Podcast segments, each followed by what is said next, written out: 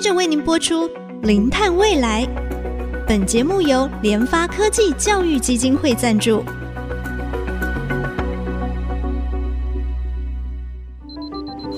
前瞻能源新方向，以科学与科技迈向近零碳排，智慧永续，与您一同开创零碳未来。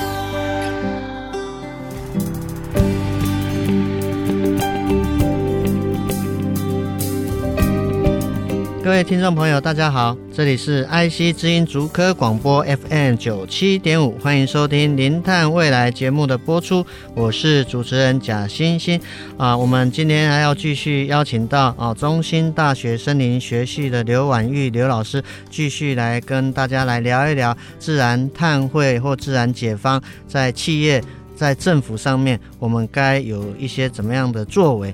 刘老师您好。嘉波主持人好，各位观众朋友大家好。是，我想啊，我们在前面有跟刘老师谈到啊一些国内国外的案例，还有自然碳汇啊、绿碳、蓝碳、黄碳等等哈。那我想就是说，到底我们在针对这个自然解方，或者在讲这个自然碳汇，我们应该要怎么样做？对，就是其实哦，企业真的现在压力非常的大哦，包含碳压力跟碳焦虑。到底我要怎么达到净零，或怎么样减排？那这个减排，我们也没有办法立刻能够把我们公司的碳排放量减少到零。那到底净零要怎么做？嗯、其实有一个方法，就是自然为本解方哦。那这个自然为本解方听起来非常的悬，它其实落地到企业实际要来做的，其实就是自然的碳汇，也就是 nature-based carbon。要怎么来做？有三。三个方法哦，第一个就是绿碳。第二个是黄碳，第三个是蓝碳。好，那我就分别举几个例子哈，跟各位分享一下。所谓的绿碳呢，如果说企业来做，最直接的方式就是种树。有很多的科技公司哦，它其实周围都有很多的一些闲置用地或者是工业用地。呃，所谓的种树啊，这增加森林面积，我们讲的就是增加碳汇，可以拿来去算碳权的数量，能够直接来抵我公司的碳排放哦。所以这个就是绿碳本本身的一个方法。那另外除了种树之外，还有如果树已经长大了，它并不是从无到有，那我想办法照顾它，让它长得更好，让它长得更健康，让它的森林碳汇可以吸碳能力更高。那这个部分也是能够来抵公司的碳排放的方式。然后第三个当然就是公司里面如果能。够用多用木材的商品就多用，比如说建筑物啦，哦，过去都是用钢筋水泥跟混凝土，那是不是可以用加了木材的一个复合式的材料？那或者是你的家具、你的装潢多用木质材料，这个也是有固碳的效果哦。所以其实这个主要都是绿碳的部分，包含种树，包含增加经营管理。包含多用国产材，多用、嗯、多用木材，那这个是绿碳。欸、然后，那我想问一下，嗯、有没有说，哎、欸，哪一种树它的这种这个吸碳大王？有，每一种树的吸碳的能力都不一样。好，那基本上树可以分成两大类哦，一个叫阔叶树，一个叫针叶树。阔叶树因为它的光合作用比较强，所以它的吸碳能力也比较强啊。所以阔叶树它的固碳能力比针叶树还要来得强。我想台湾基本上长得越快。它的吸碳能力会越强，主要是因为我们会算的是在一定的时间内能够长得越快，它的体积越高越胖，它能够吸得越多的碳哦。所以第一名就是相思树哦，然后第二名呢就是光蜡树哈，独角仙的最爱。好，我们环境教育我们都会用光蜡树来作为题材。第三个就是台湾橘。櫸木就是做家具的最好的用材哦，所以这三个树种呢，就是阔叶树吸碳能力最强的。嗯嗯。那如果你很不幸的，你的土地刚好是在中高海拔，你只能种针叶树的话，针叶树其实也有吸碳能力不错的树种哈。第一名是台湾萧楠哦。那台湾萧楠，如果呃各位听众朋友想要了解长什么样子的话哦，各位可以来台中搭。日月潭缆车，好，搭到九族文化村。那你往下一看哦，如果你敢看的话，哦，这个缆车往下一看，整片的台湾小楠非常的漂亮，哦、尖尖的，它其实是一个很漂亮的树种，有很多的企业也非常的喜欢种台湾小楠。台湾小楠它是一个针叶树哦，不过它其实也慢慢的适应台湾的环境哦，所以我发现它在台湾的低海拔也常常看到，哎哈，很容易看到的一个本土的一个树种。好，那第二名呢就是柳杉哈，这个柳杉。跟在溪头哈，溪头如果呃你有去溪头爬过山哦，那溪头有整片的柳杉，可惜的是年纪又有点大了哦，应该要好好的在做可能要做一些管理。对，对，没错。那这个是柳杉，吸碳能力也很强，也长得快。然后第三名叫做杉木哦，杉木在台大跟中心大学，台大是溪头，那中心大学是惠森林场，惠森林场也有很多的杉木哦，所以这三个就是针叶树里面吸碳能力最强的。是是，老师，所以刚好不好意思打断您了，就是说刚才讲到，就是说这个啊绿碳，那企业如果要针对黄碳或蓝碳，它要怎么做？对，黄碳其实是有点复杂哦。那怎么样增加黄碳？其实各位可以稍微想一下，黄碳它就是土壤嘛。那我们要怎么增加土壤的碳汇？基本上最直接的方式就是增加土壤的有机质。那什么叫有机质呢？听起来又很玄。其实有机质的意思就是你让土壤更营养。基本上它的碳就会增加，嗯、那怎么更营养？最直接的方式就是你多种一些作物，比如说像我把我的大豆好杂粮作物收成之后，我不要光秃秃的裸露土壤在那边，我可能会种一些绿肥，像是种波斯菊啦，或者是油菜花。哦、那我们种那些东西不是为了要收成哦，我只是要养地，让土壤更营养。我隔年再种主要作物的时候，它可以长得更好。好，那这个就是一个能够增加土壤碳汇的方式。然后另外一种呢？我们不要让土壤碳汇释放太快，比如说有很多的动物去挖土，很多的人类。翻翻犁，对，翻土耕犁，让耕犁的次数少一点，我们称为保育性耕犁，或者是干脆不耕犁。好，那或者是呃，让动物或是人类去踩踏的次数比较少，或者是我们少放化肥，少放一些农药，这一些都能够增加土壤碳汇啊。所以土壤碳汇增加的方式大概就是这几种。嗯嗯。好，那另外再来蓝碳哦，蓝碳就真的比较特别一些哈，因为。蓝碳真的是量体大，但是过去的相关的资料、学术的研究也相对比较少一点，包含种红树林、包含种海草、种海藻，还有湿地。沼泽、皮塘这一些都算好。那我讲最直接的哈，其实就是红树林。好，我们发现国内外成功的把碳汇、蓝碳的碳汇转成碳权的商品，大概主要的就是红树林。哦，是啊。对，所以各位听众朋友应该也发现哦，越接近树的项目，好，越容易成功，因为它的方法学、它的监测、它的验证啊，其实都非常的成熟，嗯、所以说它比较容易转换成一个成功的碳权的商品。那除了红树林，基本上它就是树嘛，啊，它就是种树，好，增加红树林的面积，当然就是增加蓝碳。那另外还有个做法就是人工湿地，好，那人工湿地、人工沼泽、人工皮塘，哈，那这一些或许也都是能够增加碳汇的方式。不过也跟各位分享，最近日本很流行的一个做法就是种藻。哦，种藻对，人工的种藻，因为藻类其实不太一样的是，它可以种的很密。好，我们知道种树哦，树要树跟树之间要有一定的间间距，对，所以它种的量有限。但是草跟藻不一样，它可以种的很密，所以它的生物量也很大哦。所以日本现在正在试办一个叫做种海藻转碳权的计划。那这个种海藻，我讲的不是那个细的那个藻哦，我讲的是巨藻，就像海带那一种，要稍微、哦、对那个体积要大一点。通常体积大一点，它能够吸的碳也比较多哈。记得碳会跟体积会相关。嗯哼嗯，了解。所以企业的话，就是针对这个绿碳、黄碳、蓝碳，刚才刘老师都有跟我们提出哈，它的相对应的一些做法嘛。最近不是大家都要买这个绿电，那这跟企业买绿电，它的这个比较，它的这个优劣，到底是有没有怎么样的一个差异性在？我觉得这个问题非常的好，因为有很多的记者会问我说：“老师，种电好还是种树好？” 好，对，种电我们可以产生绿电，好像好像绿电比较快，然后而且绿电的效益也很大。种树好像要很久，百年树。对，然后这个树的碳汇量好像也不多，所以到底是种电好还是种树好？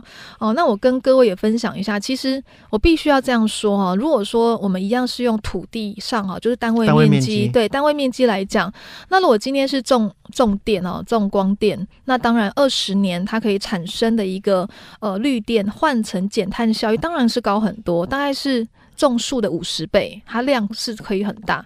但不要忘记了哈，这个五十倍我没有去算种太阳能板，这个太阳能板生产过程当中其实会排碳。但我没有把它算进去。嗯、然后另外二十年间，它的那个发电效率会对，其实是会 decay 的。那这个其实很多人都没算，都把它当做是一个高档的状况。然后另外在二十年之后，这一些板子废弃怎么处理？其实我们最近也没有对，尽量这个部分也都没有去谈哦。所以其实重电它主要的效益当然就是能够产生绿电，而绿电可以造就一些减碳的效果。可是种树不一样哦，其实种树或所谓的我们今天所谈的自然为本解方，它不只是减碳的效果，它还有其他的 co-benefit。嗯嗯。比如说，我们今天假设一块土地，我们拿来种树哦，那种树的过程基本上我们拿什么来种树？是树苗哦。记得我们不是撒种子哦，我们是种树苗。那这个种小苗下去，从小苗长大的过程，基本上那个小苗怎么产生？不会排碳，跟板子、太阳能板不一样。太阳能板生产过程会排碳，但是那个苗木是不会排碳的。好，种下去之后，二十年都是吸碳。二十年之后，你的环境变好，它不只是可以吸碳，它还能够。制造一些生物多样性，嗯、也有休闲的效益，还有调节为气候，有树的地方温度都比较凉爽一点。还有像是防洪的效果，我们知道说，其实像都市里面如果有一些树，树有防洪的效果，水源涵养，还有这个土壤的养分循环，好等等，它的效益是非常多的。所以今天我们在讲说，自然为本解方比起其他的减碳方式，像是绿电，它有什么样的好处？其实我认为它的最大的好处就是，除了能够帮助企业来达到减碳之外，能够来抵碳排放之外，最重要的是也能够帮助企业做到 ESG 的一个效益哦。比如说，你可以达到 SDG 里面的扶贫、扶植贫穷，还有呃社会的服务、偏远乡村、山村经济、生物多样性，还有调节为气候。养分循环，甚至有森林的休闲游憩这样的效果，而这些效果其实是过去我们的工程技术或绿电所没有办法来取代的哦。所以我认为它的效益真的很高，只是有一些效益因为没有办法量化，所以各位比较感受不到。但是我相信，对于企业的 ESG 或所谓的社会形象来讲，它绝对是价值的。是，我想刚才哈刘老师很清楚跟啊我们的听众说明了哈，种电很快了。但是种树时间虽然比较慢，但是它整体它所带来的其他整个生态的恢复，还有对人类环境生态、油气等等各方面的一个，如果说我们要去计价的话，我想它的这个所产生的这个效益应该是远大于重电。好，那我想呢，我们啊节目先进行到这边，我们休息一下，稍后再回到我们零碳未来节目的现场。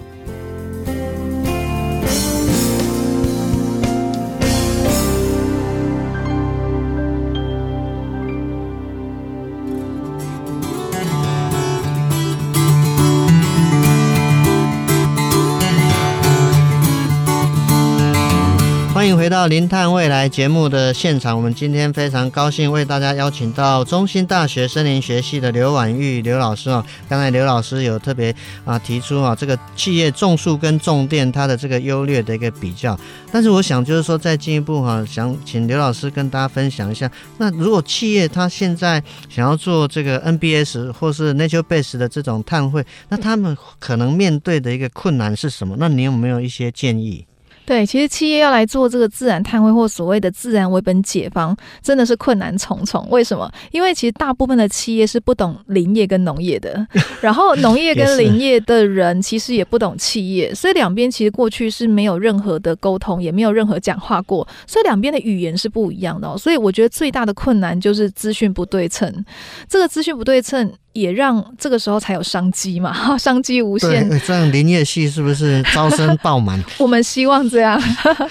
所以最大的困难其实是完全不懂，所以整个从自然为本解方到底有哪些，还有自然为本解方里面的自然碳汇要怎么转碳权，过程其实都非常的专业。那这些专业的内容，其实每一个阶段都是需要有对应的相关的专业的人才来加入哦。所以我想两边的人怎么对话，其实很重要的角色就是政府哦。政府应该要扮演一个媒合的角色，不管是提供正确的资讯，那或者是提供一个媒合的平台，我想这个都是非常的。重要哦。这第一个就资讯不对称，然后第二个呢，其实我觉得最大的困难就是目前的自然碳汇或所谓自然为本的解方，它要怎么把它进一步的量化？有很多的企业其实蛮质疑的哦。比如说我今天换了灯管，灯管可以换成多少碳权？很直接。对，我今天换锅炉，我今天电动车哦，其实这个碳吸收转碳权、减碳转碳权，这都是非常非常的容易计算，那也有相对应的方法。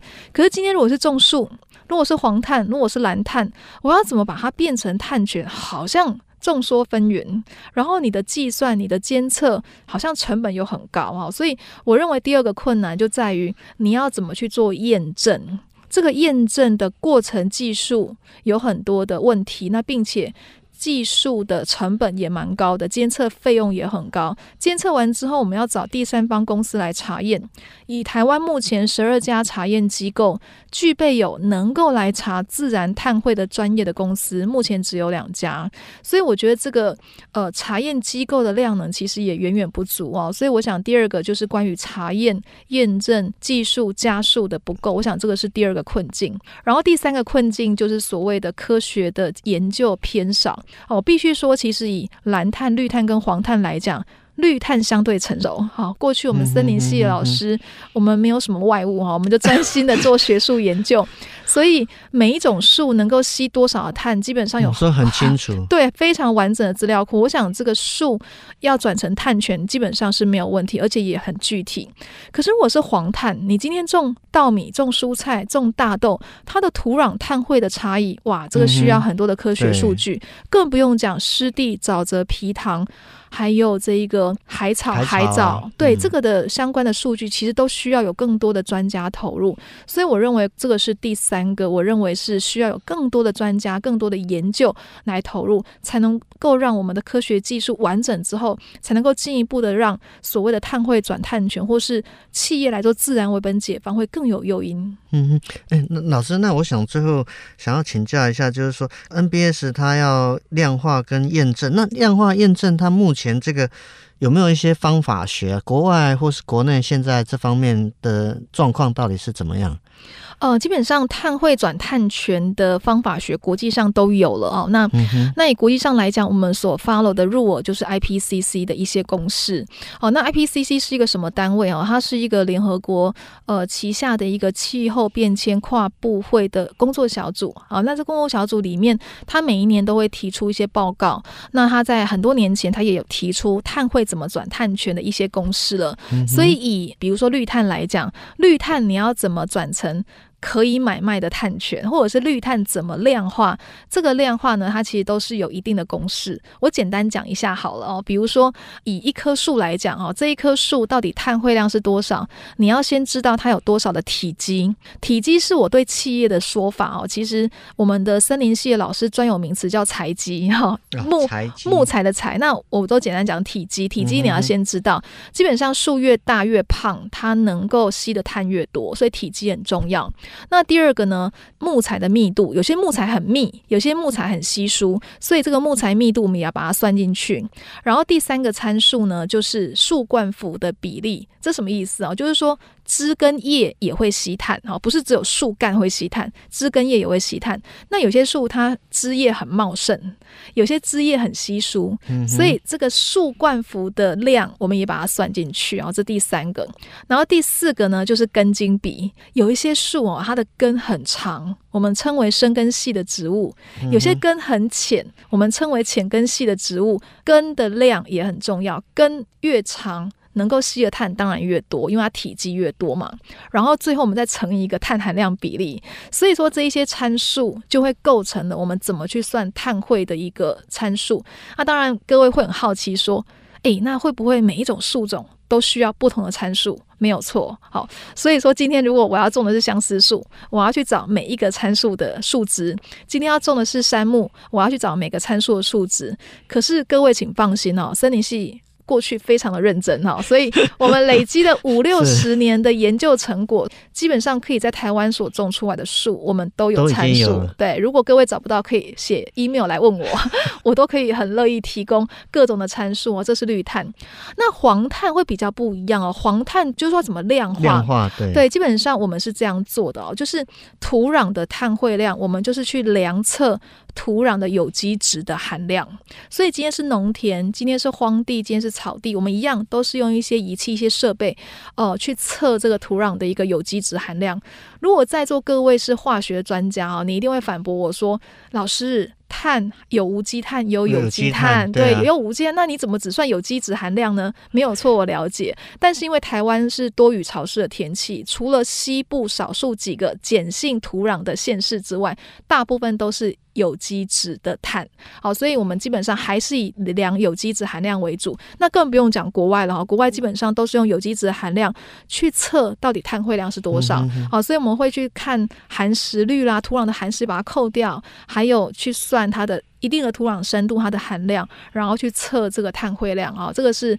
黄碳的部分，那至于蓝碳，蓝碳的话就会很类似。比如说，如果你要量的是红树林，就是用绿碳的做法；嗯、哼哼你要测的是湿地沼泽皮塘的土壤碳汇的量，你要用的方式就是土壤碳汇。对，那这些公式其实都已经有了。是是，所以我想就是说，刚才啊刘老师有特别提到啊，虽然说企业在做自然解方的碳汇和 NBS 的 solution 会面对一些，比如说资讯的一个不对称啊，或者是说啊它的量化。验证等等啊，不过呢，我们应用到整个未来整个气候的变化跟近邻的目标，再加上啊，整个企业未来的这个碳费，台湾应该是用碳费的这个征收嘛哈，那最后其实都会牵涉到。到底我们排出多少？我们最后还要有多少的自然的碳汇来去降低整个碳排放？哈，我想这个是一个非常重要的一个趋势啊。那我们今天也真的是非常高兴，刘老师哈啊，刘婉玉刘老师哈来到我们当中，跟我们听众朋友分享企业在面对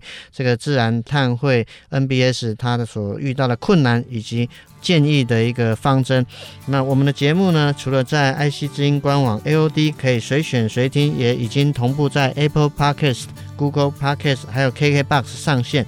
欢迎上 Podcast 搜寻“零碳未来”四个关键字，并且记得按下订阅，才不会错过我们每一集精彩的节目。节目进行到这里，感谢大家的收听，我是贾欣欣。下周同一时间我们再会。本节目由联发科技教育基金会赞助播出。联发科技教育基金会邀您一起响应近零碳排，以知识驱动更好的未来。